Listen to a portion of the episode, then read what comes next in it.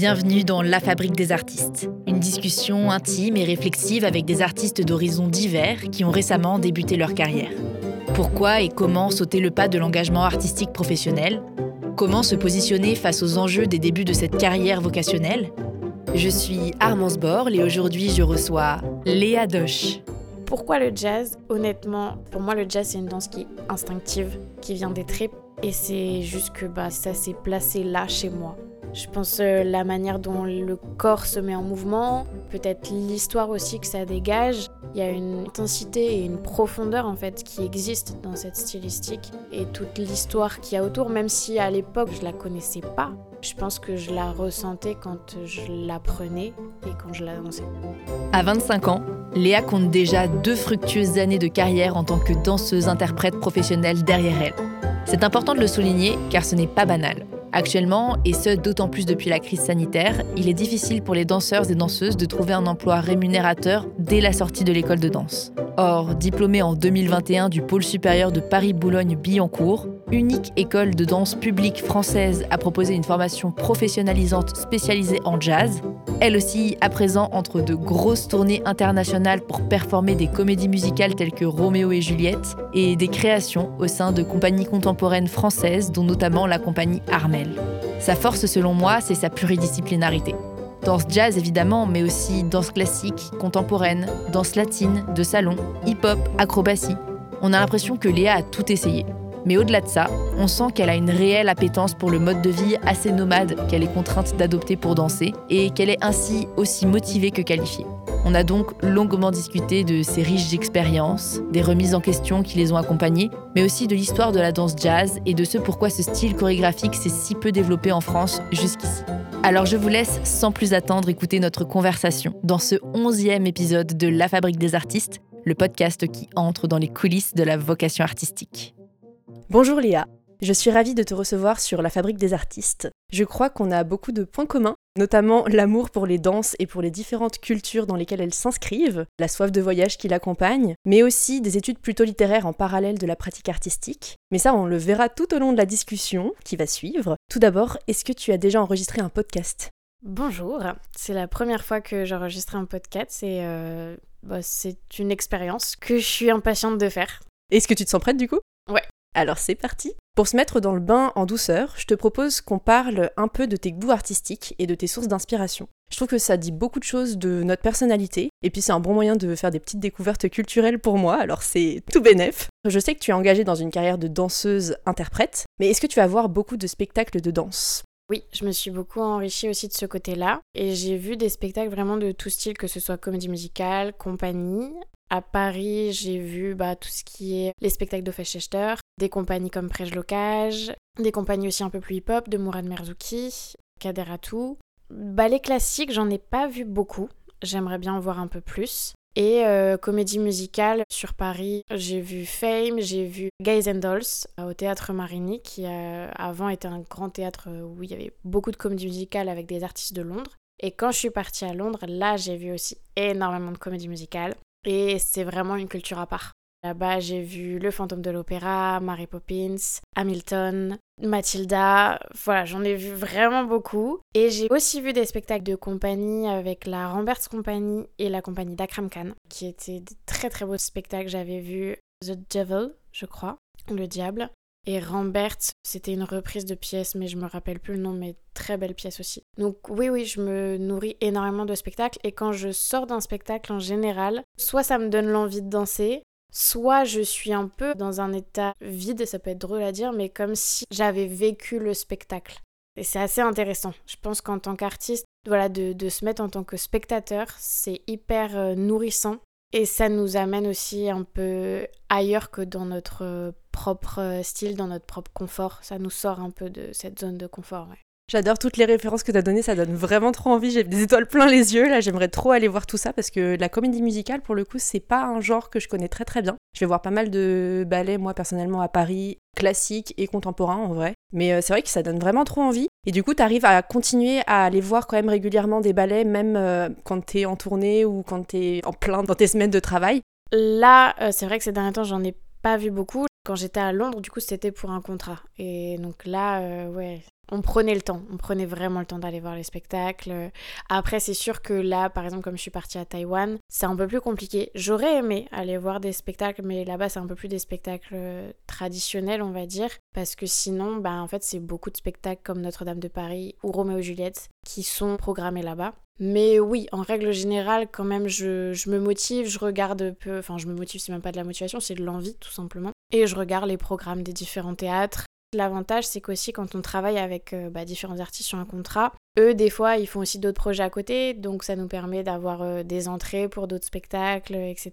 C'est vrai que quand t'es artiste, t'as des bons plans quand même qui te permettent d'entretenir aussi euh, toute ta culture. Est-ce que tu consommes d'autres types de contenus artistiques, je sais pas, en musique, en théâtre, enfin voilà, en dehors de la danse? Ouais, je vais voir des pièces de théâtre de temps en temps et j'aime beaucoup. Et même, je pense que, enfin, à mon goût, j'y vais pas assez. J'aimerais bien y aller un peu plus. Musique, bah je fais des petits concerts par-ci par-là. Et après, si j'aime bien aller au musée, J'aime beaucoup euh, rester dans des musées. Même des fois, je me balade carrément comme si je me baladais dehors et j'aime bien cette atmosphère qu'il y a. Ou même des fois simplement dans des églises, parce que dans les églises, il y a aussi pas mal de pièces artistiques qui sont très très belles. Donc ouais, en dehors de la danse, euh, j'essaye de me nourrir aussi ailleurs et même à l'étranger. Quand je suis partie en tournée, par exemple en Arabie Saoudite, il y avait une biennale d'art contemporain. J'ai passé une journée entière là-bas et on était avec quelques danseurs et d'ailleurs on a même commencé à improviser dans le théâtre. Donc ça c'était vraiment une super belle expérience. Et puis rien que de voir aussi des endroits même naturels comme bah, le désert en Arabie Saoudite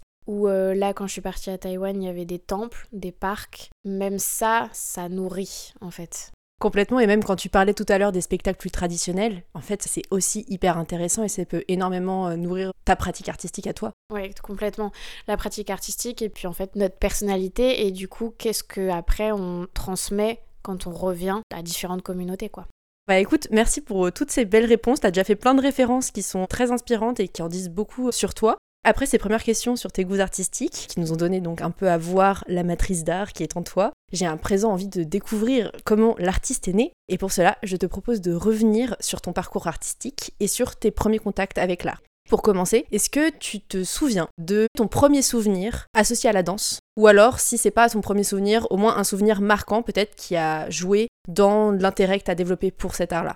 Là, tout de suite, le premier souvenir qui me vient, du coup, c'était pas forcément la danse, ça a été plus la gym. Alors, je n'ai pas fait de gym, mais ce qui m'a marqué, c'est qu'en fait, ma mère m'a emmenée au club de gym. Le coach m'a fait monter sur la poutre. Et moi, à l'époque, étant petite, j'étais très garçon manqué. Donc j'étais vraiment habillée jogging large, euh, pull large, enfin voilà, toutes les petites filles qui avaient les pompons dans les cheveux, euh, le justo ou la robe ou quoi. Euh, moi, c'était pas du tout mon délire. Et quand je suis arrivée là, je voyais toutes les petites filles forcément juste au corps, en body et tout. Et moi, j'ai regardé ma mère, je dis maman, moi jamais je mets ça. Et en fait, le coach m'a fait monter sur la poutre, il m'a fait relever mon jogging pour voir bah, le corps normal. Et il a dit à ma mère, il a dit mais euh, votre fille, euh, c'est pas possible, elle a déjà fait de la danse. J'avais 6 ans. Donc non, je n'avais encore rien fait. Et il lui a dit, écoutez, votre fille, elle a le corps pour, elle est faite pour ça. Et je ne sais pas si du coup, inconsciemment, je me suis dit, ah ouais, ok. Ou pas, je sais pas si ça a eu une influence, mais c'est vrai que c'est un souvenir qui m'a marqué. C'est très intéressant et justement ça me fait une belle transition puisque j'allais parler de tes premiers cours de danse que tu commencé à l'âge de 6 ans, justement juste après ça. C'était plutôt dans des petites associations en Lorraine, puisque tu en Lorraine à cet âge-là. Après, tu es entré au conservatoire à 14 ans dans un conservatoire municipal, puis tu intégré le conservatoire régional de Bordeaux à 15 ans. Mais je crois que ta pratique de la danse, elle n'a pas été aussi linéaire que ce que je viens de présenter. En réalité, tu fait une pause avant de t'inscrire au conservatoire. À ce moment-là, quelle importance t'accordais à la danse? Est-ce que tu as tout de suite euh, adoré ça ou c'est venu plutôt progressivement? Je pense que c'est venu progressivement. Au début, ça a été un moyen, moi, de m'affirmer et de m'exprimer un peu plus parce que j'étais quand même assez timide quand j'étais à l'école. Et effectivement, quand j'ai fait ma pause, je pense que c'est parce que c'était un peu l'âge, un peu avant l'adolescence où c'est euh, on est avec les copains, les copines, et puis bah, c'est vrai que bah, c'était embêtant d'aller au cours de danse et on pouvait pas profiter le mercredi après-midi. Donc je pense que là, ça a été un peu un moment où je me suis dit, oh ben non, euh, j'arrête la danse, jusqu'à ce que je me rende compte que ça me manque ça a été le manque un peu qui a été euh, l'élément décisif, je pense, pour moi, où je me suis dit, ah ouais, en fait, je crois que c'est quand même important dans ma vie. Et je m'y suis remise et je m'y suis vraiment remise à fond, vraiment à fond. À un tel point que, en fait, j'ai été parler au professeur de mon association et je lui ai dit, euh, j'aimerais vraiment pousser plus ma pratique. Est-ce que tu peux me donner des contacts? Et c'est comme ça qu'après, je suis rentrée au conservatoire. Et de fil en aiguille, que j'ai fait mon, cursus ensuite. Ok, c'est beau. T'as vraiment pris conscience de ce que ça t'apportait déjà la danse à cet âge-là, grâce à ce manque que t'as créé avec cette pause. Quand on a discuté pour la première fois, tu m'as expliqué que c'est après ton déménagement à Bordeaux, vers 15 ans, que tu as commencé vraiment à envisager la danse professionnellement. C'est ton entrée au conservatoire régional qui a changé ton point de vue sur la danse? Je sais pas si c'est l'entrée au conservatoire parce qu'en fait, quand j'ai passé le concours d'entrée, comme je sortais d'un conservatoire avant, voilà, on m'avait donné le contact et sur le coup, je ne réalisais pas ce que c'était le conservatoire. Enfin, je réalisais pas le prestige que ça pouvait avoir. Et c'est quand je suis rentrée au collège et que j'avais tous mes camarades de classe qui me disaient Ah ouais, t'es au conservatoire, mais c'est un truc de dingue, tu dois être une danseuse de ouf. Et moi, je, je les regardais, je dis Bah écoutez, euh, je sais pas, je m'en rendais vraiment pas compte. Et peut-être que c'est suite à ça où je me suis dit Ah ouais, ok, je suis dans un truc assez prestigieux, donc j'ai ma place. Ça commence à être vraiment intense la pratique que j'ai. De fil en aiguille, je pense que ça s'est fait naturellement. Il n'y a pas eu un jour où je me suis dit, ok, c'est ça que je veux faire. Ça a vraiment été sur le long terme, quoi, au fur et à mesure de ma pratique, des gens que j'ai côtoyés, parce que j'ai vu aussi des jeunes qui étaient avec moi au lycée, qui du coup, eux, n'ont même pas terminé le lycée, ils sont directement partis dans des écoles de danse à Paris. Et voilà, je pense qu'en communiquant avec ces différentes personnes, parce qu'il y avait aussi d'autres danseurs qui étaient plus contemporains classiques, qui ont pu faire le conservatoire noir aménagé. Donc je voyais aussi leurs envies et je me suis dit, euh, ok,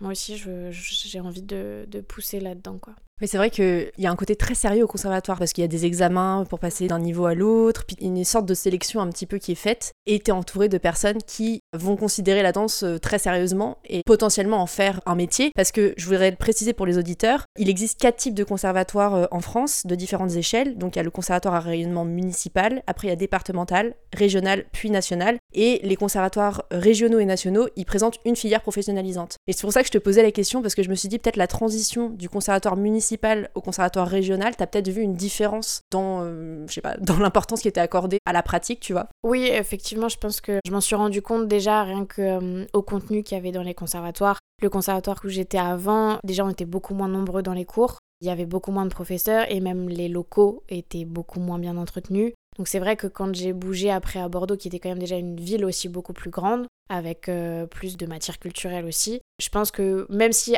à l'époque je m'en rendais pas compte parce que j'étais quand même encore jeune, maintenant avec du recul, je pense qu'inconsciemment, oui, je me suis dit, ah oui, euh, ok, là, euh, on voit une différence quand même. Et dans l'encadrement aussi, parce qu'effectivement, à Bordeaux, j'avais des cours de danse, mais j'ai eu aussi des cours de formation musicale, des cours d'atelier chorégraphique, de culture chorégraphique. Donc tout ça a amené aussi à un contenu plus vaste et plus riche où je me suis dit ah ouais ok c'est vachement complet, il y a plein de choses à voir quoi. Je suis qu'au début de mes découvertes en fait. Mais ça donne beaucoup plus d'ampleur à la pratique qui était au départ un loisir. C'est une vraie formation en fait. C'est déjà un tout petit peu professionnalisant même à 15 ans euh, quand tu fais ça en parallèle euh, du lycée ou du collège.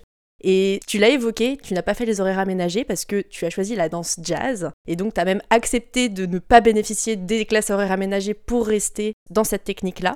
Comment est-ce que tu as découvert le jazz et d'où vient cette préférence, sachant que ce n'est pas forcément le style de danse le plus en vogue en France aujourd'hui? Donc ça m'intéresserait de, savoir un peu ça. Et eh ben c'est très intéressant comme question et je reviendrai juste sur ce que tu disais effectivement. Je suis restée dans le jazz parce que en réalité j'avais passé le concours pour faire réaménager contemporain et en fait quand j'ai fait le concours ça s'était plutôt bien passé et à la fin on avait un entretien et là en fait j'ai été honnête. C'est-à-dire que les jurys m'ont dit est-ce que s'il y avait eu une classe horaire aménagée jazz, tu aurais fait le jazz ou est-ce que tu serais resté en contemporain?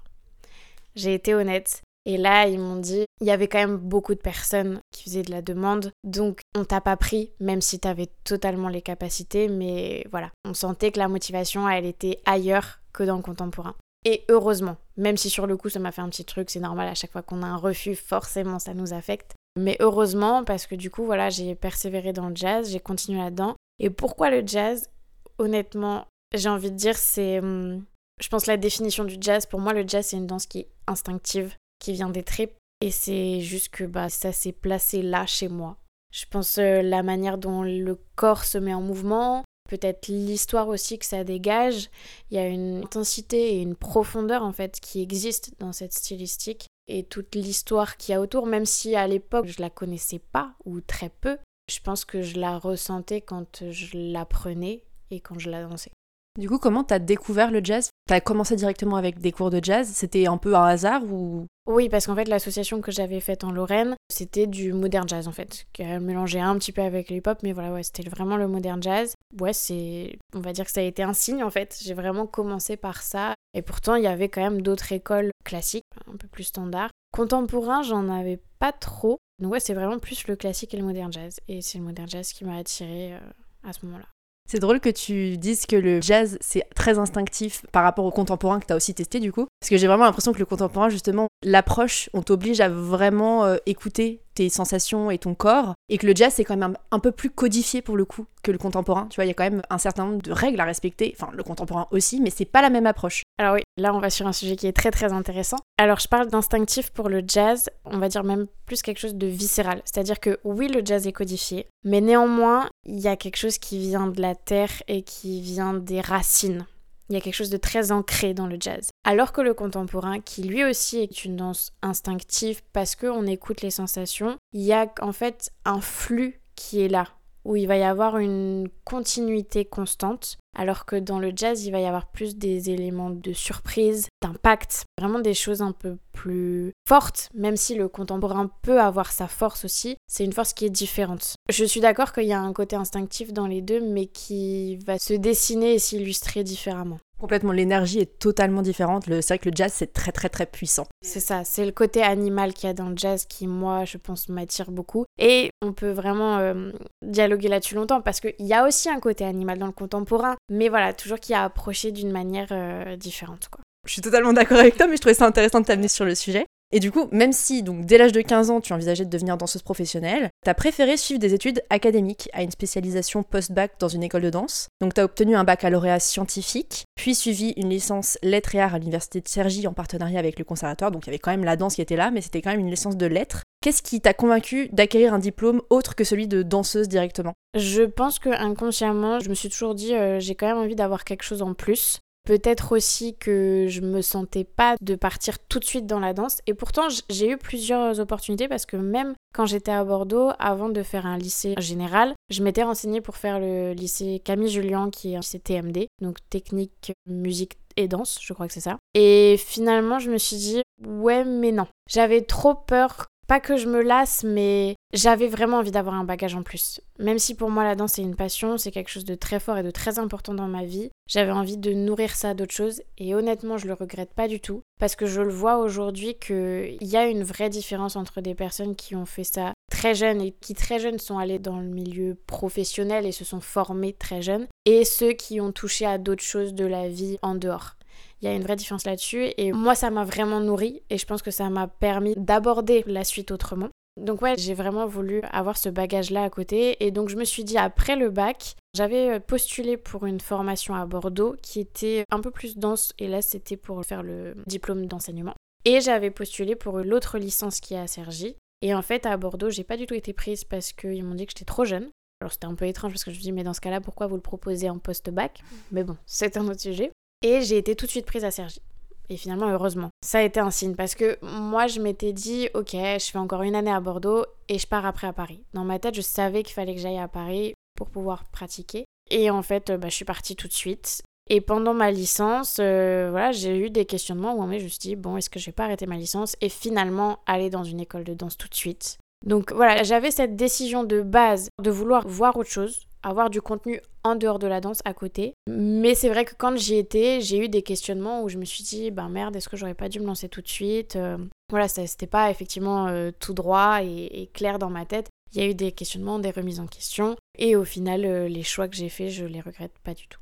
Ok, donc l'idée c'était pour toi d'avoir un bagage supplémentaire, mais pour nourrir aussi la danse. Ça vient pas forcément d'une appréhension, tu vois, liée bah, peut-être aux difficultés qui sont associées aux carrières de danseur. Parce que je sais que tes parents donc t'ont soutenu dans ton, dans ton choix de, carrière. Ils ont tout de suite respecté euh, ce choix-là et la carrière de danseur comme un vrai métier, parce qu'il y a des gens qui sont pas forcément d'accord là-dessus. Donc là c'était super cool. Mais ils auraient pu quand même te transmettre, tu vois, des appréhensions vis-à-vis de, de la carrière d'artiste qui est pas forcément simple. Ouais, non, c'est vrai que l'appréhension je l'ai pas eu du tout que ce soit venant de moi ou venant de mes parents ou même de ma famille. Je l'ai vraiment pas eu. Et je pense qu'effectivement, c'était vraiment cette volonté personnelle d'avoir quelque chose en plus, de me nourrir en plus à côté de la danse. Même si ça avait été une formation sans diplôme, je pense que je l'aurais faite aussi. Je me souviens à l'époque, mon père regardait sur internet différentes écoles. Il m'a dit Regarde, celle-là, elle a l'air géniale, tu fais ça et tout. J'étais là, waouh, papa, t'es même plus engagé que moi. Donc, ouais, non, vraiment, ce côté d'appréhension, il n'était pas existant. Tu penses que c'était plus une forme de naïveté, tu vois, ce côté j'ai pas du tout d'appréhension par rapport à ça, ou t'étais, enfin, je sais pas, qu'est-ce qui t'a permis d'être vraiment sereine? Parce que je pense quand même qu'on se pose beaucoup de questions, vraiment, la plupart des gens qui se disent bon, je vais me lancer là-dedans, je sais que ça va être compliqué, mais j'y vais quand même parce que ça me passionne. Il y a quand même le côté ça va être compliqué. Euh, je pense que je suis pas comme la plupart des gens. en réalité, j'ai jamais anticipé ça en fait. Je me suis jamais dit ah ouais ça va être un milieu compliqué. Même j'avais même ce discours quand j'entendais des gens qui disent ah ouais c'est pas simple. J'étais là bah non en fait pourquoi vous dites ça? À partir du moment où on sait ce qu'on veut, ça marche. Comme n'importe quel métier en réalité. Et c'est vrai que euh, voilà on est beaucoup sur le milieu, que bien sûr qu'il y a des difficultés, mais finalement comme dans d'autres domaines, que ce soit la publicité, que ce soit aussi les ingénieurs, c'est juste que, par exemple, enfin, voilà, je parle des ingénieurs ou des médecins ou des choses comme ça, c'est vrai qu'en fait, le cursus va être plus écrit et plus tracé. Mais finalement, la difficulté, elle est aussi là, et je pense que tout vient en fait d'une volonté. Et du coup, à aucun moment vraiment, je me suis dit, ouais, ça va être galère, je vais pas y arriver. Bien sûr que j'ai eu des craintes et des peurs, mais je crois que inconsciemment, j'avais toujours ce petit feu en moi qui était là et qui m'a guidée en fait et qui m'a permis d'aller au devant de tout ça. Oui, je pense que tu as raison sur le fait que, quel que soit en fait le choix de carrière que tu fais, tu as des doutes et des appréhensions, qui échappent pas en fait. C'est là point parce que tu évolues et tu as des doutes et il y a des obstacles, quel que soit le chemin que tu choisis de prendre. Mais c'est un peu plus un a priori qu'on a sur les carrières artistiques que souvent des familles justement ont et transmettent un peu aux enfants avant de se lancer. Et complètement, et c'est parce qu'on n'est pas assez informé là-dessus. Euh, moi, je me souviens euh, quand à l'époque au collège ou au lycée, on faisait des formations justement pour savoir quel métier on voulait faire. On faisait des tests, on essayait de chercher des brochures, genre oui, renseignez-vous pour savoir quel cursus vous devez entreprendre, etc. Il n'y avait rien sur la danse. Il n'y avait vraiment que dalle. Donc effectivement, c'est après à nous-mêmes de chercher, d'aller prendre les contacts, d'aller choper les choses. On nous sert pas tout sur un plateau. Je pense que effectivement la difficulté se trouve peut-être plus là, mais du coup c'est plus en amont de la formation et du métier plutôt que quand on y est dedans quoi. Je voulais te poser une autre question qui aurait pu te faire douter par rapport à ta carrière de danseuse. Je sais que donc tes parents ne sont pas trop intégrés au monde de l'art, mais il y a un de tes cousins qui est un peu plus âgé que toi qui a du coup voulu s'engager dans une carrière de danseur. Il a fait la formation et il a commencé à travailler, mais il a rapidement dû se reconvertir suite à une blessure au dos. Est-ce que ça a amené chez toi des questionnements, cette euh, reconversion? Tu vas voir ton cousin est obligé d'abandonner la danse? Non, ça m'a pas remis en question parce que je pense que je savais que c'est des choses qui peuvent arriver. Forcément, ça m'a affecté pour lui, mais ça m'a pas créé de crainte parce que voilà, je même euh, autour de moi, je voyais des danseurs qui se blessaient. Je pense que il y a eu un moment où moi je commençais à avoir des petites blessures, mais je touche du bois, je n'ai jamais eu de grosses blessures. Et je sais que très vite, je me suis intéressée en fait au corps dans les conservatoires, du coup, là aussi où c'était très enrichissant, c'est qu'on avait des cours d'AFCMD, donc d'analyse fonctionnelle du mouvement, qui permettent de savoir un peu plus comment le corps fonctionne, comment l'entretenir et comment le guérir. Et hum, je me suis très vite tournée vers ça parce que ça m'a intéressée et en fait ça m'a débloqué des choses dans ma danse. Et je pense que ça m'a permis d'éviter aussi certaines blessures par la suite. Donc à la limite c'est même plus un tremplin et un propulseur de voir des expériences comme ça où je me dis ah ouais pour toi ça s'est passé comme ça, ok ben moi je vais essayer de voir comment ça peut se passer autrement. Ça t'a permis de faire un peu de prévention pour ton corps et te former justement pour éviter ce problème-là. Je te propose qu'on revienne à ton parcours scolaire. Donc pendant ta licence de lettres et arts, tu as commencé à te former en danse classique, tu l'as évoqué tout à l'heure. Tu m'as confié avoir suivi les cours de plusieurs écoles en complément du conservatoire dans l'optique de rattraper le niveau. Tu dirais que cette pratique intensive, elle est venue plus par intérêt pour le style classique ou c'était une étape vraiment qui te semblait obligatoire pour devenir danseuse? Non, je pense que c'était plus par l'envie. C'est-à-dire qu'il y a eu un moment où j'ai commencé vraiment à faire les cours de classique et je me suis dit, ok, je sens que j'ai les capacités pour, mais que j'ai un manque de pratique, un manque d'années. Et en fait, je suis carrément allée voir mon professeur que j'avais en classique conservatoire. Je lui ai dit, je veux faire plus de classique. Donc j'en faisais déjà, je crois que je faisais deux cours en plus au conservatoire avec des plus jeunes. Et en fait, elle, elle donnait des cours aussi euh, dans une autre école, une association, et elle me faisait venir aussi à ses cours à ce moment-là. Et ouais, ça a été vraiment une envie, parce que du coup, je me suis même mis à faire des pointes, alors que j'avais quand même déjà un corps qui était bien formé au niveau des chevilles, etc. À un moment donné, je me disais, ouais, je regrette de ne pas avoir fait le classique plus tôt. Et finalement, non, parce que quand je l'ai fait, je l'ai fait vraiment par envie. Et j'ai pas ressenti de contrainte. Et je pense que si je l'avais fait plus jeune, si par exemple ma mère m'avait poussé à faire du classique un peu plus jeune, je l'aurais pas vécu pareil. Je te posais cette question parce que, en grandissant, j'ai beaucoup entendu dire que le classique c'était un peu la base, que si tu savais faire du classique, tu savais tout faire. Toi qui as appris énormément de techniques de danse différentes, genre le jazz, le classique, le contemporain, le hip-hop, danse latine, de salon, l'acrobatie et j'en passe, est-ce que tu es d'accord avec cette idée? Alors, oui et non. Dans un sens, oui, parce que ça nous apporte une structure du corps, une posture et un cadre. Mais effectivement, après, pour aller dans certaines disciplines, il va falloir vraiment déconstruire ce cadre. Et il y en a qui arrivent très bien, c'est naturel, d'autres qui galèrent un peu plus. Moi, effectivement, dans mon parcours, d'ailleurs, quand je suis rentrée au conservatoire de Bordeaux, je me souviendrai toujours, il y a une fille qui était là et qui m'a dit Ah ouais, mais si t'as jamais fait de classique, c'est mort, tu pourras jamais rentrer.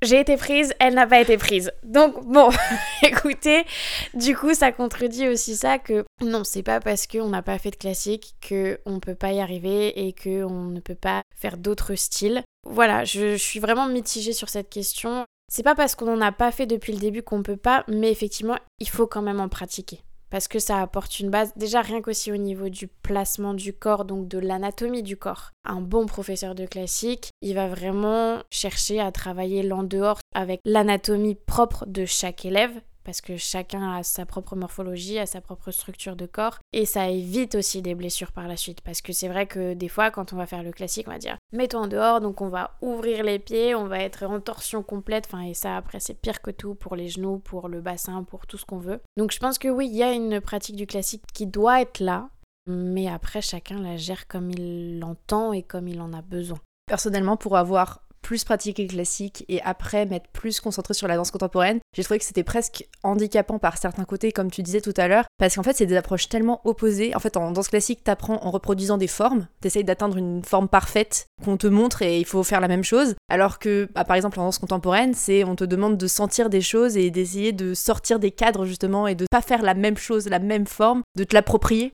Et il y a un peu un truc où faut retrouver l'instinct la danse classique, ça fait en sorte que tu n'écoutes plus forcément ton instinct et ton corps, et il faut vraiment que tu modèles ton corps pour atteindre un objectif, alors que dans d'autres styles, en tout cas le contemporain, mais je pense que c'est valable pour pas mal d'autres danses, c'est un peu l'approche euh, opposée. C'est pour ça que c'est intéressant, euh, moi je trouve, avec l'approche de classique que j'ai eue, parce que effectivement, j'ai quand même aussi eu cette approche des sensations, c'est-à-dire que les cours de classique que j'ai eus, on nous parlait des sensations, même s'il y avait une forme à respecter, on nous parlait du trajet en fait que le mouvement devait faire, comme en contemporain. Donc je pense qu'il y a une approche plus consciencieuse et j'ai envie de dire plus bienveillante pour le corps quand on commence un peu plus tard et puis aussi à l'heure d'aujourd'hui parce que les générations ont changé un peu, ça joue aussi. Je pense que moi effectivement si j'avais fait du classique plus jeune, j'aurais eu une autre mentalité et une autre approche. Mais à l'heure d'aujourd'hui, voilà, même maintenant, quand je prends des cours open dans Paris, la forme est là, mais on sent que c'est vivant. Alors que c'est vrai que quand on connaît pas trop, au début on voit le classique, on se dit ah ouais, c'est hyper euh, structuré, hyper strict. Et ça l'est. Mais il y a une liberté qui se trouve de plus en plus à l'intérieur et qui, je pense, maintenant, du coup, aide aussi les danseurs à approcher d'autres styles. C'est très intéressant. Mais je reviens quand même à, du coup, euh, tes études euh, concrètement. Je sais qu'après cette première licence à Cergy, tu as passé le concours d'entrée au pôle supérieur de Paris-Boulogne-Billancourt, tu l'as déjà évoqué à plusieurs reprises, et tu m'as appris qu'il s'agissait de la seule école publique en France et en Europe pour la danse jazz, parce que les conservatoires nationaux en France ne présentent que des filières classiques et contemporaines pour euh, les professionnels. Donc j'étais assez étonnée, et je sais que la danse contemporaine, c'est une technique qui est relativement récente et qui a été institutionnalisée assez tardivement, enfin dans les années 80 je crois en France, le jazz, je crois que c'est quand même un style qui est plus ancien, et pourtant les conservatoires qui présentent une filière jazz sont assez rares. Est-ce que, sachant que tu as étudié l'histoire de la danse, tu sais pourquoi le jazz s'est si peu développé en France et si peu institutionnalisé? Je pense que c'est une question de culture parce que le jazz voilà vient des États-Unis. C'est une culture qui est métissée et qui, je pense, pour la France et l'Europe, n'était pas assez élitiste. Effectivement, le jazz, quand il est arrivé ici, en fait, il a été très vite mis dans un domaine de divertissement qui a apporté de la légèreté, qui a apporté de la joie à la communauté, mais qui ne faisait soi-disant pas réfléchir. Et donc je pense que c'est pour ça que ça n'a pas été mis dans des institutions, dans des conservatoires tout de suite et que même encore aujourd'hui on se bat pour les garder en institution et en conservatoire. Et même là, j'ai aussi une ancienne professeure qui euh, a fait une recherche et qui continue en fait encore à vouloir revendiquer et proclamer l'identité de la danse jazz parce qu'effectivement en France, elle tient sur le bout d'un fil. On est vraiment très peu à vouloir à ce qu'elle continue, à ce qu'elle se pérennise en fait dans cette culture. Et en même temps, je pense que la culture française fait que, à mon avis, il y aura toujours une petite résistance qui est là, parce que c'est comme ça dans la société française, c'est la vision des choses. Par rapport aux États-Unis, où il y a, voilà, il y a une vision un peu plus large, où bah, il y a tout simplement déjà la compagnie Alvin Ailey qui existe, qui est une compagnie mondiale, alors qu'en France, euh, les compagnies mondiales, ce ne sont pas des compagnies de jazz, même si moi, je dirais que, par exemple, la compagnie d'Hofechter, pour moi, il y a des influences jazz qui sont présentes, mais c'est nommé comme une compagnie contemporaine. Ok, merci beaucoup pour cette réponse. J'ai appris beaucoup de choses. Est-ce que euh, tu avais des plans B au cas où ton admission au pôle supérieur aurait été refusée? Et est-ce que tu sais ce qui change par rapport aux écoles privées, hormis le prix?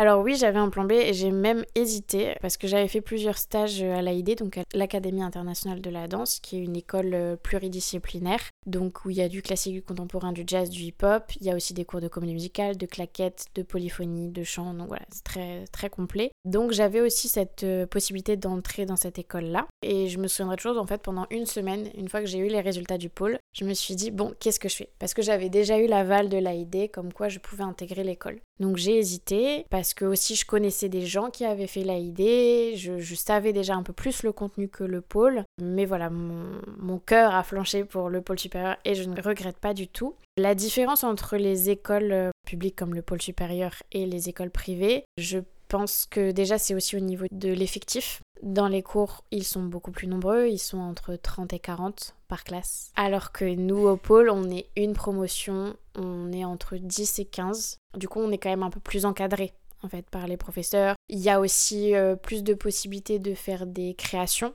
On a des cartes blanches. Donc on est encadré mais en même temps il y a un côté très autonome qui se développe. Contrairement à l'AID où là il faut être autonome dès le départ, c'est-à-dire il faut savoir où on veut aller parce que sinon ça peut être très difficile à vivre parce que c'est une usine. Hein. Réellement, tu veux ta place, bah tu la prends, tu la veux pas, bah il y a quelqu'un d'autre qui la prend quoi. C'est réellement ça. Donc c'est dans la mentalité, dans la pratique de tous les jours, où voilà, il y a une vraie différence pour l'approche aussi du métier. Et puis après, l'AID va avoir aussi un peu plus de contact dans tout ce qui va être les plateaux TV, des gros spectacles, les choses comme ça. Le pôle, il va avoir des contacts, mais euh, différents. Ça va être un peu plus avec des chorégraphes français ou étrangers. Mais voilà, c'est pas le même réseau. Par conséquent, moi, j'avoue que j'ai eu la chance, en fait, de faire des stages à l'AID et en même temps le pôle.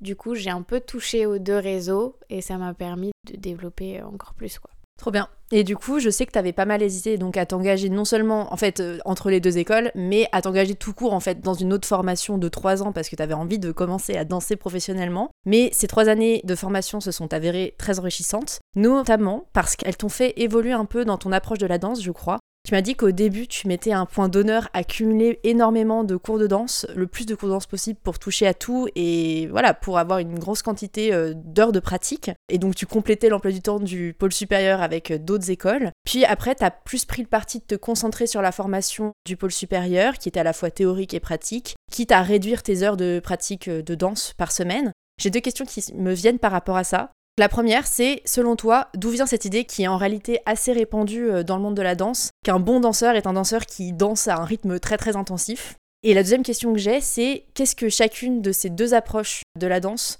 t'ont apporté et pourquoi un rythme plus doux peut être plus peut-être bénéfique en fait pour euh, progresser? Cette idée que euh, un bon danseur existe parce qu'il fait énormément d'heures de danse, dans un sens, c'est pas faux, c'est pas complètement faux parce qu'effectivement, pour être danseur, il faut pratiquer. Il faut pratiquer tous les jours, il y a un entretien à avoir, il y a une rigueur à avoir en fait. Et déjà, rien que pour s'entretenir, mais aussi pour évoluer, pour continuer à développer sa matière, etc. Donc, je pense que la quantité est présente, mais en fait, la différence va être à comment est-ce qu'on l'aborde. Et moi, c'est là où j'ai changé d'approche c'est que en fait quand le confinement est arrivé, je me suis dit ouais ok c'est beaucoup et je me rendais compte que j'arrivais plus à être sur tous les fronts. Donc voilà, je pense que c'est chaque chose est importante, la régularité et l'intensité, mais à nuancer. Parce que effectivement, quand quelqu'un va commencer à danser, bien sûr qu'on va lui dire il faut que tu fasses tant et tant d'heures par jour. Et effectivement, dans les formations, on le voit. Plus on augmente dans l'âge, plus on a d'heures. Comme le foot, comme n'importe quelle pratique aussi euh, sportive et autres pratiques artistiques. Bien sûr que les heures augmentent au fil des années. Mais du coup, c'est après, quand on grandit, quand on évolue, c'est là où il faut arriver à jauger et à comprendre déjà comment soi-même on fonctionne, qu'est-ce qui nous nous convient pour continuer à évoluer il y en a qui continuent à faire des cours par par et ça leur convient et c'est comme ça qu'ils se nourrissent et qu'ils évoluent. Alors que moi, au contraire, c'est quelque chose qui m'a bloqué parce que finalement, je pense que je voulais tellement rentrer dans les clous, tellement faire la chorégraphie comme ça, comme on me l'a montré, être en fait un peu parfaite, que je prenais des plus de plaisir. Mon déclic, ça a été qu'à un moment donné, le plaisir n'était plus là. Et là, je me suis dit, là, c'est pas bon. Là, c'est pas ce que je veux. Et donc, c'est là où j'ai commencé à moduler un peu plus ma pratique et à voir ce qui, moi, m'intéresse vraiment, comment je veux aborder ça. Et c'est là que ça a changé et que je me suis retrouvée, en fait, que j'ai retrouvé plaisir, que j'ai retrouvé goût à ça, tout en continuant finalement à quand même faire des choses diverses, mais de manière un peu plus relaxe, en fait. C'est très intéressant et donc c'est un peu avec le changement de rythme qu'il y a eu notamment au début de la crise sanitaire avec le premier confinement imposé que tu as pu prendre conscience de ça. Après je pense que les écoles professionnelles de danse, elles ont pu reprendre quand même les cours assez rapidement je crois. Les cours ont repris vraiment que pendant le deuxième confinement. Donc le premier confinement, on était vraiment tous à l'arrêt. Et euh, le deuxième confinement, on a repris, mais c'était un peu particulier quand même. Le rythme qu'on avait, euh, même euh, au début, on n'était pas obligé de porter le masque, après c'est venu, donc c'était quand même un peu particulier et effectivement je pense que ça, ça m'a beaucoup aidé aussi à revisualiser les choses autrement. Ça a remis beaucoup de choses en question, euh, le confinement c'est se dire, ok donc en fait là avec une crise sanitaire, du coup tous mes projets, toutes mes envies peuvent s'arrêter du jour au lendemain. Donc en fait où est-ce qu'elles sont mes priorités? Est-ce que je veux vraiment euh, me buter et quitte à ce que ma santé en périsse là-dedans? Ou est-ce que en fait j'ai juste envie de bosser? Mais que le plaisir il soit quand même là et que en fait juste que je vive ma vie et pas que je la subisse. Et je pense que ce confinement a été un gros déclic là-dessus. Et en plus, ça se voit sur scène quand t'as un danseur qui fait ça mécaniquement parce que c'est son travail ou quand euh, il fait ça vraiment par plaisir et qu'il est passionné. Ça se sent dans l'énergie. Euh. C'est vraiment des questions qui m'intéressent, euh, ces questions notamment pendant la crise sanitaire. Ce que t'as dit là, le déclic que t'as eu où t'as repris goût à tout ça, c'est en fait t'as retrouvé le sens que tu mettais dans ta pratique de la danse pendant cette période-là. C'est un truc que j'ai observé moi l'année dernière parce que j'ai fait un mémoire, une enquête sociologique sur les adaptations qui ont été mises en œuvre par les danseurs et danseuses en danse contemporaine pendant la crise sanitaire pour pouvoir continuer de travailler. Donc ça, c'est un des éléments que j'avais observé, ça a vraiment eu lieu euh, très très régulièrement euh, chez les danseurs. Et il y a autre chose que j'ai observé, c'est que les profils qui s'en sont le mieux sortis dans cette crise, c'est les profils pluridisciplinaires, ou en tout cas qui ont énormément, même si c'est dans le même euh, domaine, énormément de projets en même temps ou qui s'alternent. Donc ça leur permettait de jouer sur les différents contacts. Et c'était souvent aussi des gens qui sont quand même déjà bien intégrés dans le milieu de la danse. Et toi, tu as eu beaucoup de chance parce que tu as commencé ta vie professionnelle à la fin de la crise sanitaire. Donc j'imagine que, enfin, moi, j'ai pas, je me suis pas spécialisée dans mon étude sur les nouveaux arrivants dans le milieu, mais bon, quand t'es pas intégré, ça doit être difficile de commencer à cette période-là. Et je sais qu'à la fin de ton école, t'étais une des rares danseuses de ta promo à te lancer directement dans la vie pro. Et ça m'a quand même pas mal étonné parce que je me dis, dans le monde de la danse, il faut y aller vite, quoi. Il y a un peu ce côté où euh, tu commences jeune, en fait. Et même si tu commences à travailler en général en parallèle aussi euh, des écoles, ça m'a paru étonnant qu'à la fin du diplôme, tu sois une des seules à t'engager. Et je me suis demandé si c'était pas lié un peu au traumatisme de la crise sanitaire où on s'est dit, peut-être que je vais reporter un petit peu mon arrivée dans le monde professionnel. Euh. Eh ben, c'est une très bonne question. Je pense qu'il y avait quand même aussi effectivement une question d'âge parce qu'on n'avait pas tous le même âge. Donc il y en a qui étaient quand même un peu plus jeunes donc qui avait quand même encore cette possibilité d'aller dans d'autres formations. Moi, effectivement, à l'âge que j'avais, il y avait bah, quand même déjà certaines autres formations qui ne prenaient plus. Et puis, il y en a d'autres qui étaient quand même même plus âgés que moi et qui, en fait, je pense, n'avaient pas envie tout simplement de se lancer dans le bain, on va dire, du monde artistique et qui préféraient peut-être plus continuer d'autres études ou du coup aborder ça par un autre chemin ou euh, d'autres qui ont préféré aussi se diriger vers euh, l'enseignement tout simplement quoi et qui voilà qui préféraient la transmission etc ça a été vraiment euh, selon chacun. Est-ce que le confinement a joué là-dessus? Je pense pas parce qu'on était quand même un groupe qui était assez fusionnel on a créé quand même une petite famille et je pense que c'est vraiment la personnalité de chacun qui a fait ça. Moi, je me souviens que dans les autres promotions, et eh ben finalement, il y en a pas tant que ça à chaque fois du pôle qui se lance vraiment là-dedans directement. Ça vient après en fait. Quelques années ou quelques mois après, où, là, pour le coup, il décide de vraiment s'engager dans le milieu professionnel.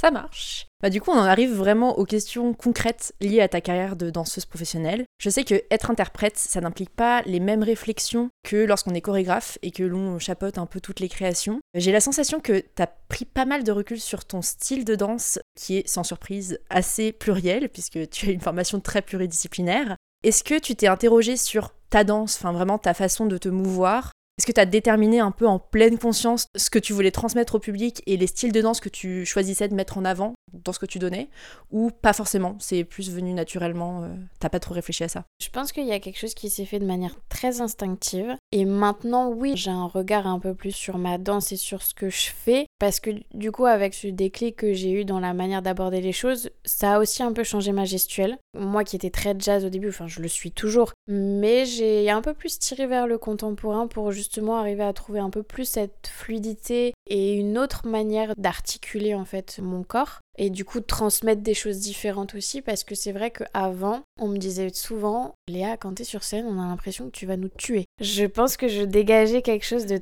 très très fort et beaucoup dans l'affront ça, j'en avais pas forcément conscience, c'est venu après. Et quand j'ai commencé à toucher du coup un peu plus au contemporain, un peu plus voilà, des styles qui vont être un peu plus smooth et un peu plus fluides, là j'ai trouvé d'autres choses à transmettre et à créer. Et du coup, j'ai réussi après à retrouver quand même aussi cette force que j'avais initialement et à lier les deux. Et je me souviendrai toujours, il y a un danseur qui est aussi chorégraphe qui m'a dit c'est impressionnant la force et la douceur que tu as dans ta danse et dans ta gestuelle. C'est assez juste. Quand je danse, c'est vrai que ce que j'ai vraiment envie, c'est déjà moi d'y trouver quelque chose à dire, d'y trouver aussi un bien-être. Et des fois, il y a aussi de la violence et du combat. Et du coup, de transmettre tout ça à travers le mouvement, je crois, sans me lancer de fleurs, que j'y arrive bien. En tout cas, dans les différents projets qu'on m'a demandé, c'est ce qui en ressort et je réalise aussi que ça nourrit les personnes qui sont en face de moi. Un exemple tout bête, là, la compagnie dans laquelle je suis, donc la compagnie Armel, le duo qu'on a créé, Mélène Rollet qui est la chorégraphe, c'est vraiment inspiré de moi et de l'autre danseuse pour créer ça. Et d'ailleurs, l'autre danseuse a aussi ce côté très fort très doux et donc c'est très drôle parce qu'en fait on se complète énormément. Quand elle, elle a une force, moi j'amène de la douceur et inversement. Donc c'est ça aussi que je trouve riche maintenant quand j'ai un regard extérieur par rapport à, ma gestuelle, c'est que j'arrive à voir comment est-ce que je peux nourrir la demande qui est en face de moi et en même temps après moi-même nourrir ça pour transmettre quelque chose au public et aux, personnes qui sont spectateurs. Oui, donc c'est vraiment avec les retours aussi que t'ont fait euh, les spectateurs que tu as pu prendre un peu de recul et trouver l'équilibre entre ce que les autres voulaient et ce que toi t'avais besoin de ressentir euh, sur scène et dans ta danse. Je voulais aussi revenir sur une grosse partie du travail de danseur-interprète, notamment quand on est en début de carrière, c'est le passage des auditions, parce que du coup c'est une partie un peu indispensable pour trouver du travail. Toi, tu as connu pas mal de succès dès la sortie de l'école, tu as réussi à accéder à des beaux projets rémunérés. Comment tu choisis les auditions que tu présentes et qu'est-ce qui t'aide selon toi à être sélectionné? Alors oui, c'est vrai que j'ai eu beaucoup de chance d'être très vite euh, repérée et sélectionnée pour faire des projets, mais néanmoins en fait avant, quand j'étais encore en formation, j'allais passer des auditions même si les formations nous disaient que c'était interdit. Ça peut être contradictoire, mais en effet, quand on est engagé dans une formation, normalement, ils n'acceptent pas qu'on aille passer des auditions parce que bah, si on est pris, on doit quitter la formation. Mais en règle générale, il y en a quand même beaucoup qui le font parce que bah, c'est aussi ça qui nous forme. Donc moi, c'est ce que j'ai fait et je pense que c'est ce qui m'a aidé à comprendre aussi le fonctionnement des auditions, comment se mettre en avant, comment comprendre ce que le chorégraphe recherche et tout simplement voilà pratiquer, se faire voir. Pour moi, c'est une très bonne formation en fait, d'aller sur le terrain directement. Et je pense que déjà quand je me présente à une audition, bah j'ai pas peur déjà d'aller devant. Alors je me mets pas forcément dans le viseur du chorégraphe en mode regardez c'est moi, regardez que moi. Non. Je pense qu'il y a aussi quelque chose de... Je me mets en avant mais en même temps je vais aussi chercher le contact avec les autres, avec les autres participants. Et je trouve qu'il n'y a rien de mieux dans une audition quand on est tous bienveillants les uns envers les autres, que en fait on se dit bah les gars on est tous dans le même délire, donc à quoi ça sert qu'on se mette des bâtons dans les roues? Dans tous les cas on sait qu'il y aura une sélection. Et ça dépend de plein de choses, ça dépend du physique, ça dépend du profil, ça dépend, enfin il y a tellement de critères aujourd'hui que c'est pas juste t'es meilleur que moi ou tu lèves la jambe plus haut que moi, ça va au-delà de ça. Ça, il y a des chances que les chorégraphes ou les productions le voient. Parce qu'effectivement aussi, quand on part en tournée ou quand on fait des gros spectacles, c'est important de voir comment la personne se comporte en société. Parce que ça peut des fois euh, bah, très mal vriller euh, si euh, elle a un caractère un peu spécial ou quoi. Donc je pense que ça, ça joue aussi en ma faveur. Donc ouais, voilà, se montrer parce que bah on est quand même là pour ça, mais en même temps tenir compte des autres et puis le plus important en fait, prendre du plaisir aussi. Est-ce que tu as déjà connu des situations un peu difficiles pendant les auditions et comment tu les as gérées si, si tu as une idée qui te vient en tête? Situation difficile en audition? Non, en tout cas, j'ai pas de souvenir qui m'a marqué où euh, j'ai eu une grosse galère ou quoi. Euh. Ah si, oui, il y a eu une audition que j'avais faite, c'était une audition en talon. J'avais fait quand même très peu de talons et je me suis dit, allez hop, je vais faire ça. Bon, de toute façon, qui ne t'entraîne à rien. Et là, pour le coup, j'ai fait l'audition, je l'ai faite jusqu'au bout, mais par contre, j'étais pas du tout à l'aise. Et je sentais qu'en fait, j'étais pas dans mon élément. Pendant l'audition, il n'y a rien de mal qui s'est passé, mais c'est quand je suis sortie de l'audition, j'étais vraiment très très mal, mais pas mal comme quand on sort d'une audition, on a été refusé et on se dit, ben merde, ça fait chier, euh, ça a pas fonctionné. Là, c'était plus euh, quelque chose de plus profond. Bah, je me suis mis beaucoup trop de pression, alors que tout simplement, il y a juste à se dire, bah, des fois, il y a des auditions qui nous conviennent pas. Et c'est là aussi où c'est. Pour l'instant, je l'ai jamais fait, mais je pense que c'est un choix qui est quand même assez intelligent. En discutant avec d'autres danseurs, des fois, il y en a, ils vont à une audition, ils voient tout de suite que c'est un truc qui leur correspond pas du tout, et ils ont pas de crainte à se dire, bon, bah, en fait, les gars, moi, j'y vais, ciao et ils quittent l'audition. Et il y en a beaucoup qui font ça. Et franchement, en fait, c'est pas forcément quelque chose de mal parce que dans tous les cas, il y a énormément de demandes. Ça simplifie le choix pour la production. Et voilà, je pense qu'à partir du moment où quand on arrive dans une audition, si dès le début on se sent pas à l'aise, c'est rare que ça donne quelque chose de bon à la fin. Donc voilà, mais non, franchement, j'ai pas eu de vraies mauvaises expériences en audition, ça s'est quand même plus ou moins toujours bien passé, j'ai toujours eu des bons rapports. Ok, c'était déjà hyper intéressant comme retour d'expérience et comme euh, recul que tu as aussi sur euh, bah, quelles auditions choisir et comment te comporter dans ce contexte-là qui est quand même crucial. Et je voulais revenir aussi sur un projet, donc le premier gros contrat que tu as eu à l'étranger qui t'a amené en Arabie Saoudite, qui est très très cool. Je me rappelle que tu m'avais expliqué que même une fois le projet lancé, donc euh, tout était parti, allait super bien commencer, t'avais vraiment adoré et puis t'avais été déçu parce que le projet avait rencontré des difficultés au bout d'un moment. Du coup, je voulais savoir si tu pouvais nous en parler un petit peu de ce projet et nous expliquer ce qui a fait que bah y a eu un petit échec à mi-parcours. Déjà, c'était un gros projet de grosse envergure qui était une création, donc euh, création de A à Z, aussi bien au niveau des chorégraphies que des lumières, que de la mise en scène, que de la scène, parce que c'était une scène assez particulière, c'était une scène à 360 degrés, c'est-à-dire qu'il y avait vraiment du public tout autour. Tout ça réuni, euh, c'est beaucoup à gérer. Et grosso modo, il y a eu un problème de communication entre la production saoudienne et la production londonienne. Et sur des gros projets comme ça, quand ça communique pas correctement, c'est compliqué. Après, il faut savoir aussi que l'Arabie Saoudite, c'est un pays qui encore aujourd'hui est en pleine émergence, donc qui jusqu'à maintenant n'avait pas fait de spectacle comme ça. Là-bas, c'était plus des, événements et des grosses productions, avec beaucoup de danseurs, mais le, le théâtre était déjà monté et il y avait juste la chorégraphie à faire. Là, c'était vraiment un spectacle à créer et on a eu un théâtre qui avait été monté rien que pour nous. Et avant, ils n'avaient jamais fait de spectacle qui devait se jouer euh, tous les jours de la semaine comme on voit ici à Paris. Ça n'a jamais été fait avant. Donc je pense que voilà, c'était aussi une première pour eux et ils ont énormément de moyens financiers.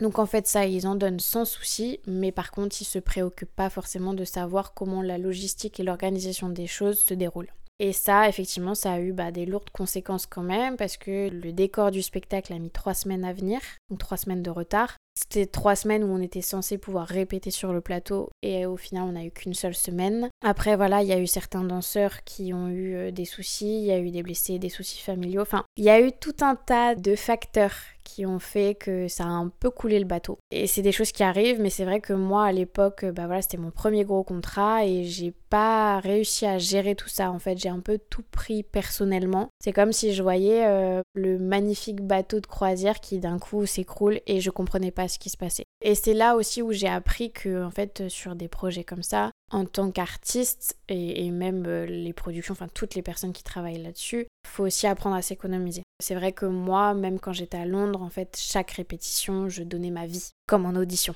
Et c'est pas possible. Euh, ça, on l'apprend vraiment sur le, le, tas. Enfin, en tout cas, moi, je l'ai appris sur le tas. En audition, on donne tout ce qu'on a. Une fois qu'on est sur le projet, il faut apprendre à s'économiser. S'économiser, ça veut pas dire que marquer ou ne rien faire, c'est juste mettre l'énergie au bon moment et au bon endroit. Et ça, je l'ai beaucoup appris parce que ça a joué aussi sur le fait que j'ai pas pu faire le projet jusqu'au bout. C'est qu'à un moment donné, en fait, j'avais trop donné et je pouvais plus. J'avais plus d'énergie, mon corps était vidé, euh, ma tête aussi. Enfin, ça a été une overdose en fait de, de plein de facteurs différents, quoi. Bon, au final, j'ai quand même eu beaucoup de chance d'être tombée sur une production et une équipe artistique très humaine. En règle générale, j'avoue que tous les projets que j'ai fait jusqu'à maintenant, ça a été le cas. Je sais que c'est pas le cas partout. Et au final, bon bah voilà, tout s'est quand même plutôt bien fini. Il y a eu des dates qui ont été faites, pas toutes, mais les dates ont été faites avec les danseurs qu'il y avait et avec les remplaçants. Et maintenant, est-ce que c'est un projet qui va donner suite? Moi, j'aimerais. J'aimerais beaucoup parce que pour moi, c'est un spectacle qui avait vraiment du potentiel et qui avait un, vrai propos à défendre aussi. Même si moi, je voyais plus ce spectacle comme un show parce que bah, y avait de l'acrobatie, il y avait de la voltige, des marionnettes aussi. Donc j'ai été aussi formée à ça. Voilà, un spectacle très très riche quand même. Et c'est dommage qu'il n'ait pas pu être exploité jusqu'à son summum. Quoi. Ça marche. Je voudrais approfondir un petit peu justement tes expériences dans les milieux plus de la danse du coup. Là c'était un peu particulier comme projet. Pour simplifier, tu as pu danser pour deux types de contrats euh, très très différents. Des grosses tournées plutôt internationales pour des comédies musicales, mais aussi des créations auprès de compagnies contemporaines à plus petite échelle. Est-ce que tu peux nous parler de ces deux types d'expériences? Qu'est-ce qui te plaît dans chaque approche et comment elles se complètent? Alors, c'est une question où il y a beaucoup de choses à dire. Ce qui me plaît, on va dire, dans la comédie musicale et du coup les tournées internationales, j'ai d'abord commencé les comédies musicales quand même à Paris, donc j'avais commencé avec West Side Story, donc là j'étais stagiaire sur West Side Story. Bah déjà c'est juste aussi de voir en fait toute l'ampleur qu'il y a derrière le spectacle, la scène qui est montée, comment est-ce que les régisseurs travaillent, comment les artistes gèrent leur timing. Euh, en fait c'est toutes ces étapes je crois qui m'attirent pour à la fin monter un spectacle assez incroyable.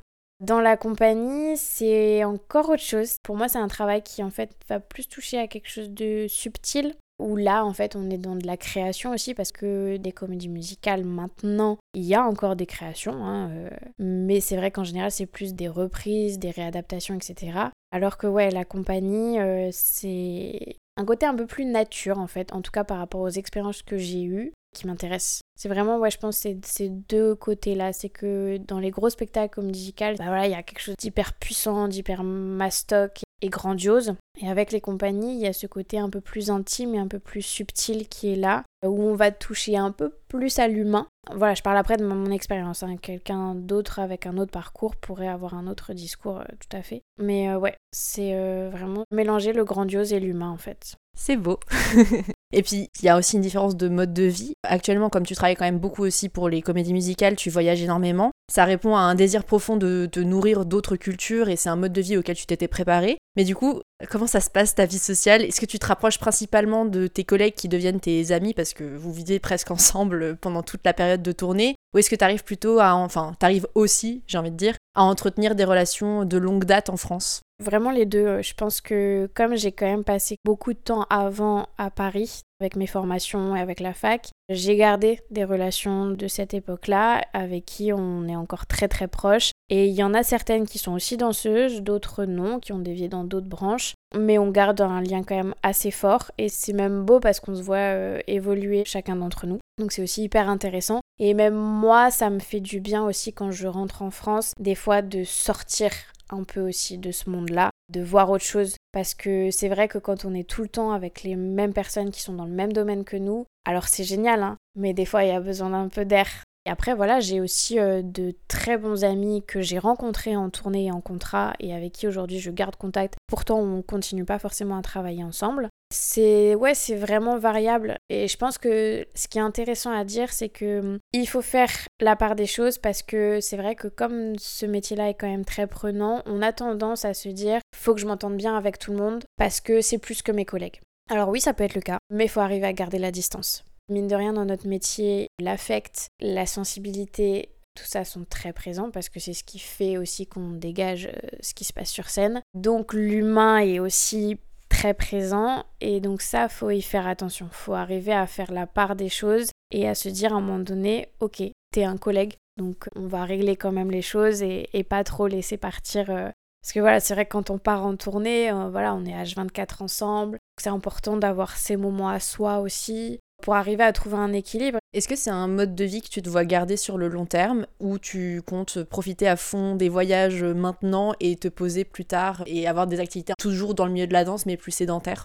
Eh ben c'est une très bonne question auquel en fait je n'ai pas la réponse parce que avant de vivre là cette tournée à Taïwan, je me disais ouais là je vais faire plein de voyages mais par contre après j'ai quand même envie de me poser. Là maintenant que j'y ai goûté, ça fait quelques fois là c'était euh, vraiment très intense, je me dis j'aime beaucoup ça quand même. Donc est-ce que un jour je voudrais vraiment me poser? Peut-être. Je suis pas fermée à ça, pourquoi pas? Mais là à l'heure d'aujourd'hui, je sais pas. Je, me dis que j'ai vraiment envie de profiter un maximum, de voir le plus de pays et je me dis peut-être même en fait faire ça toute ma vie, habiter à tel endroit à un moment donné, habiter à un autre endroit ailleurs. Honnêtement, c'est ouais, c'est encore un point d'interrogation. Ok, bah t'as tout le temps de voir ça, qui verra verra, j'ai envie de dire.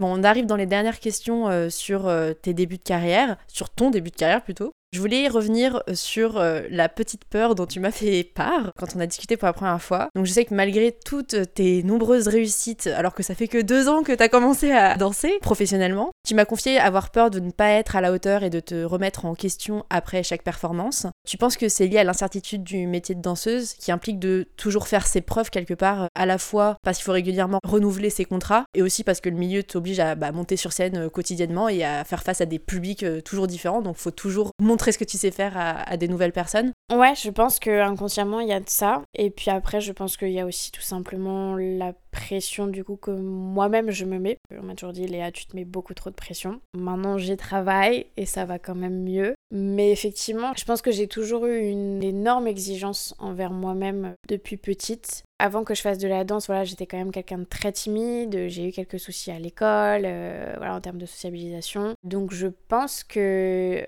par la suite, quand je suis rentrée dans le milieu de la danse, j'ai eu une énorme exigence envers moi-même, ce qui a créé en fait après par la suite ces craintes et ces peurs de faire des erreurs, donc de ne pas répondre à la demande, de ne pas convenir à ce qui est en face. Et je pense que ça, euh, ça fluctue en fait. Ça fluctue au niveau des projets, ça fluctue par rapport aux personnes qu'on a en face de soi. Et je le vois à l'heure d'aujourd'hui, des danseurs que je côtoie euh, qui sont devenus vraiment des amis mais qui ont plus d'expérience, ils me disent mais Léa, en fait, euh, t'as rien à prouver à personne.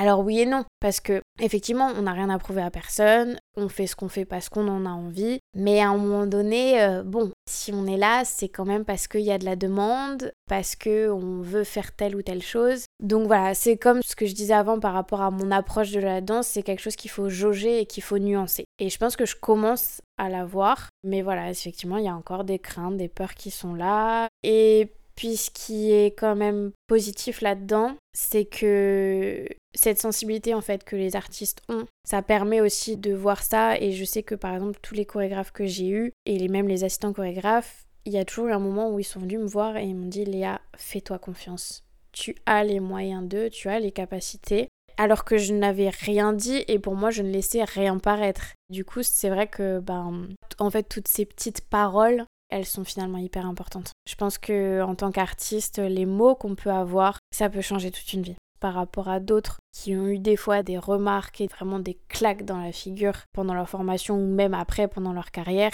Moi, je me rends compte que j'ai quand même eu beaucoup de chance où j'ai quand même eu des mots très bienveillants et qui ont continué à m'encourager et à ce que euh, je garde et que je continue à avoir confiance en moi quoi. Ok, c'était super intéressant comme réponse et justement tu as abordé la question de la confiance. Tu as utilisé une expression qui va m'intéresser maintenant, tu as dit en tant qu'artiste. Je sais que ce terme-là d'artiste, il n'est pas euh, toujours accepté par les personnes que je reçois sur le podcast, parce que bah, quand tu es en début de carrière, tu te poses pas mal de questions, tu as pas mal de doutes aussi sur comment te définir. Et du coup, je me demandais, depuis quand tu considères que tu es une artiste?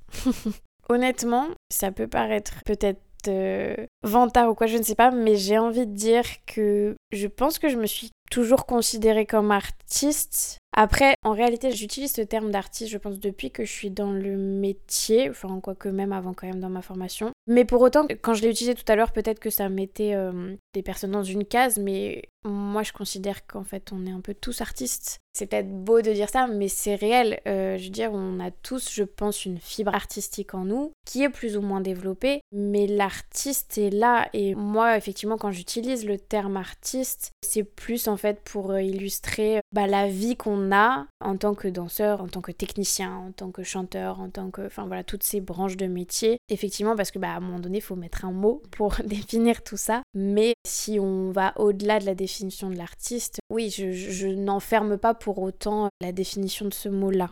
Je sais pas si c'est clair. C'est très très clair et tu as mis le doigt sur tous les questionnements qui sont associés à ce mot-là. Les personnes en général qui refusent de s'attribuer ce mot-là, c'est parce qu'ils considèrent que c'est un peu prétentieux. Ils ont une définition, on va dire, très resserrée qui est associée à ce terme-là, mais en soi, ce mot-là peut avoir plein de sens en fait. On peut lui attribuer un statut, une catégorie socio-professionnelle, on peut lui attribuer n'importe quoi. Et donc c'est intéressant euh, d'avoir ton point de vue là-dessus. J'ai une dernière question avant qu'on parle plus concrètement de tes projets actuels. Pour nos auditeurs et auditrices qui hésiteraient éventuellement à faire de leur passion un projet professionnel, quel aurait été le conseil que tu aurais aimé entendre avant de t'engager dans ta carrière artistique hmm. J'ai envie de dire tout simplement, s'il y a une passion qui est vraiment là et qui à un moment donné euh, titille un peu l'esprit dans un sens où on se dit ah ouais ben en fait j'aimerais bien m'engager un peu plus là-dedans, en fait je pense tout simplement qu'il faut se lancer. Il faut se lancer et c'est les conseils que j'ai eu à un moment donné, on m'a dit Léa arrête de te poser des questions, et lance-toi. Et je pense que moi aussi, c'est le déclic que j'ai eu quand je suis passée du coup au pôle, même s'il y avait quand même encore la formation d'université à côté. Il y a eu un moment quand même où je me suis dit, ok Léa, t'as toujours voulu avoir un bagage à côté, mais à un moment donné, il faut faire des choix et il faut s'engager. Et c'est ça en fait, c'est à un moment donné arriver à lâcher prise et foncer là où on a envie d'aller. Super, bah merci beaucoup pour ce petit conseil. Cette belle discussion sur ton parcours, je te propose qu'on parle un peu plus de tes projets en eux-mêmes. Alors c'est une question très difficile que je te poser juste là, ne panique pas. Comment tu décrirais alors soit tes projets, soit ton identité artistique en cinq mots? Ah ouais, je m'attendais pas à ça. Diversité, richesse, couleur, émotion et intensité. Je trouve que ça résume très bien toutes les expériences dont tu nous as fait part pendant toute la discussion. Donc en vrai, je pense que c'est assez clair. À part peut-être couleur, si tu veux approfondir sur couleur. Couleur, ça vient. Alors ça peut être très bête, mais en fait, des fois, ça m'arrive de regarder un petit peu mon profil Insta, plus en tant que spectateur, dans le sens euh, qu'est-ce que ça dégage pour les autres. Et quand je le regarde, je me dis, waouh, il y a de la couleur partout. Et en fait, ça, illustre bah, la diversité que j'évoquais. Euh, ouais, ce côté euh, très pluridisciplinaire et du coup très Si je devais faire un peu un dessin de mon parcours ou de mon identité artistique, je pense que ce serait un patchwork avec plein de couleurs euh, explosées par-ci par-là quoi. Ça me semble tout à fait adéquat, enfin vraiment approprié à ton parcours. Tu rentres euh, tout juste d'une tournée à Taïwan pour la comédie musicale Roméo et Juliette, dans laquelle tu interprètes l'une des membres de la famille Montaigu, si j'ai bien retenu. Dans les prochains mois, les principaux projets qui vont t'occuper vont être donc une seconde tournée avec l'équipe de Roméo et Juliette, mais cette fois-ci en Chine, du mois de mai au mois de septembre, et aussi diverses créations, notamment un duo et je crois un quatuor pour l'espace public avec la compagnie Armel, en France cette fois-ci. Est-ce que tu veux nous parler un petit peu euh, de tous ces projets? Ouais, donc voilà, donc la comédie musicale Roméo et Juliette, euh, on va dire la première partie à Taïwan euh, a été une très très belle expérience. C'est un spectacle qui est très dansé et où en fait les danseurs et les chanteurs, je trouve, ont un vrai lien et une vraie importance dans l'histoire par rapport à d'autres spectacles où effectivement des fois on va voir un peu plus les chanteurs mis en avant ou ils vont être mis en avant mais il va y avoir une vraie euh, séparation entre les deux. Là pour le coup je trouve que sur ce spectacle là il y a un vrai lien qui existe et un vrai enchevêtrement en fait entre les deux. Et même le public là-bas nous le dit que c'est ce qui permet aussi à l'histoire, je pense, d'être aussi intense et aussi bien racontée. Il y a aussi du coup pour les danseurs un paramètre d'acting qui est très présent. Voilà, le deuxième acte de Roméo et Juliette est très intense émotionnellement parlant. Il y a des moments où on est en train de se battre réellement sur scène. Euh, il y a des morts, il y a de la tristesse, il y a de la colère. C'est un spectacle qui est très puissant en fait physiquement et émotionnellement parlant. Donc c'est vrai que quand on en fait deux dans la journée, eh ben on les sent bien passer. Par rapport aux créations que je fais avec la compagnie Armel, donc le duo, là on est aussi sur quelque chose d'assez intense. C'est un duo qui dure entre 30 et 40 minutes, donc c'est un gros morceau. Pour l'instant, en fait, on l'a réalisé qu'une seule fois en entier. Et les autres dates qu'on a faites, à chaque fois, en fait, comme les lieux ou les programmations sont limitées avec un temps, On a réussi à faire une version de 15 minutes, donc on a un peu plus euh, raccourci. Donc c'est ce qui permet aussi quand même de pouvoir du coup adapter la pièce par rapport à la demande et ça c'est quand même pas mal, ça permet d'avoir des possibilités un peu plus larges. Le duo donc lui euh, c'est un duo qui s'appelle Alt qui reprend l'histoire de Macbeth de Shakespeare. C'est vrai que je baigne du coup beaucoup dans des œuvres de Shakespeare entre Roméo et Juliette et Macbeth. Donc c'est un duo qui parle de la possessivité, de, la femme, de la manipulation aussi. Pas mal de choses assez torturées là-dedans. Mais ça a été très très intéressant à construire. J'avoue que je ne savais pas trop comment j'allais en sortir parce que ce duo a été créé à une période de ma vie pas très facile. Et finalement, je pense que c'est ce qui a aidé à ce que ça dégage quelque chose de très fort. Parce que même la chorégraphe, elle aussi, c'était pas facile à ce moment-là. Ma partenaire non plus. Donc on a été vraiment un trio à ce moment-là. Je pense qu'on avait des choses à dire, quoi. Et puis ensuite pour le dernier projet, donc euh, là c'est un projet qui est en création, qu'on a plus ou moins commencé, mais c'est vraiment euh, les prémices. Donc là pour le coup c'est la chorégraphe qui travaille avec un architecte qui a réalisé un cube en bois et donc en fait où toute la prestation va se réaliser à l'intérieur de ce cube avec des projections de lumière etc. Et donc là on est sur le corps, sur la peau. Donc voilà, là c'est vraiment les prémices et on va avoir deux résidences là avant que je reparte en Chine pour créer ce projet. J'ai hâte de découvrir tout ça. Donc j'essaierai de mettre les références, enfin les liens, etc. d'accès sur le site de la compagnie et puis même vers tes réseaux sociaux sur les notes du podcast. Est-ce que tu as un ou plusieurs artistes en début de carrière qui te viennent en tête et que tu aimerais entendre sur ce podcast? Justement, la chorégraphe de ma compagnie, donc Mélène Rollet, ce serait très intéressant d'entendre son parcours parce que pour le coup, elle a un parcours encore bien différent du mien. Je ne spoil pas trop, mais voilà, elle s'est beaucoup consacrée du coup au développement de la compagnie et faut se rendre compte qu'il y a un travail énorme à faire pour ça. Et autre artiste, peut-être Anaïs André, danseuse qui à la base était classique, qui s'est tournée un peu plus vers le contemporain après et qui a fait aussi des projets euh, très divers et variés. Je dirais un dernier, Brian Doisy, qui est un danseur jazz à la base. On s'est rencontrés à Sergi et qui après a été un peu plus vers le hip-hop, vers la contemporaine, donc un artiste très pluridisciplinaire aussi, et qui a fait plein de projets différents avec qui j'étais partie d'ailleurs à Londres et en Arabie Saoudite. Donc ouais, ces trois artistes-là, je pense que ce serait euh, intéressant de les entendre. Trop cool, bah j'essaierai de les contacter dès que possible. Et puis on en arrive enfin à la dernière question du podcast, la question signature, qui revient du coup à chaque épisode. Au regard de tout ce qu'on a évoqué, pour toi, qu'est-ce qui fait qu'on devient artiste? Qu'est-ce qui fait qu'on devient artiste? Je dirais que c'est hum, bah, l'envie d'avoir toujours quelque chose à donner, à dessiner et à créer. Je pense que si ces trois envies sont là, c'est que l'artiste qu'on est en fait est toujours en devenir et toujours présent. Voilà, je pense que c'est ma réponse. C'est très synthétique, mais c'est très très beau et très puissant. Donc franchement, merci pour cette belle réponse. Je trouve que ta voix respire la sagesse, t'as que 25 ans, mais t'as déjà beaucoup de recul sur euh, beaucoup de choses. Donc c'était vraiment euh, très très intéressant de t'avoir sur le podcast. Merci beaucoup. Je suis aussi très admirative de tout ce que t'as fait déjà depuis ton entrée dans la vie professionnelle il y a seulement deux ans. Donc voilà, je te souhaite euh, de continuer de voyager et de danser dans plein de créations très diverses pour continuer de te nourrir à fond. merci beaucoup Léa. Merci à toi. Merci à Léa d'avoir partagé son parcours et ses questionnements artistiques avec moi. Et merci à vous d'avoir écouté cet épisode de La Fabrique des artistes jusqu'au bout. J'espère que cette conversation vous a inspiré. Et si c'est le cas, vous pouvez nous le faire savoir en partageant une story ou un post sur Instagram en nous taguant léadshd et pour que l'on puisse vous remercier et interagir avec vous. Vous pouvez également noter le podcast et vous y abonner sur Spotify et autres plateformes d'écoute pour accéder facilement aux nombreux épisodes qui vont suivre. Je vous dis donc à très vite pour une nouvelle rencontre artistique avec La Fabrique des artistes.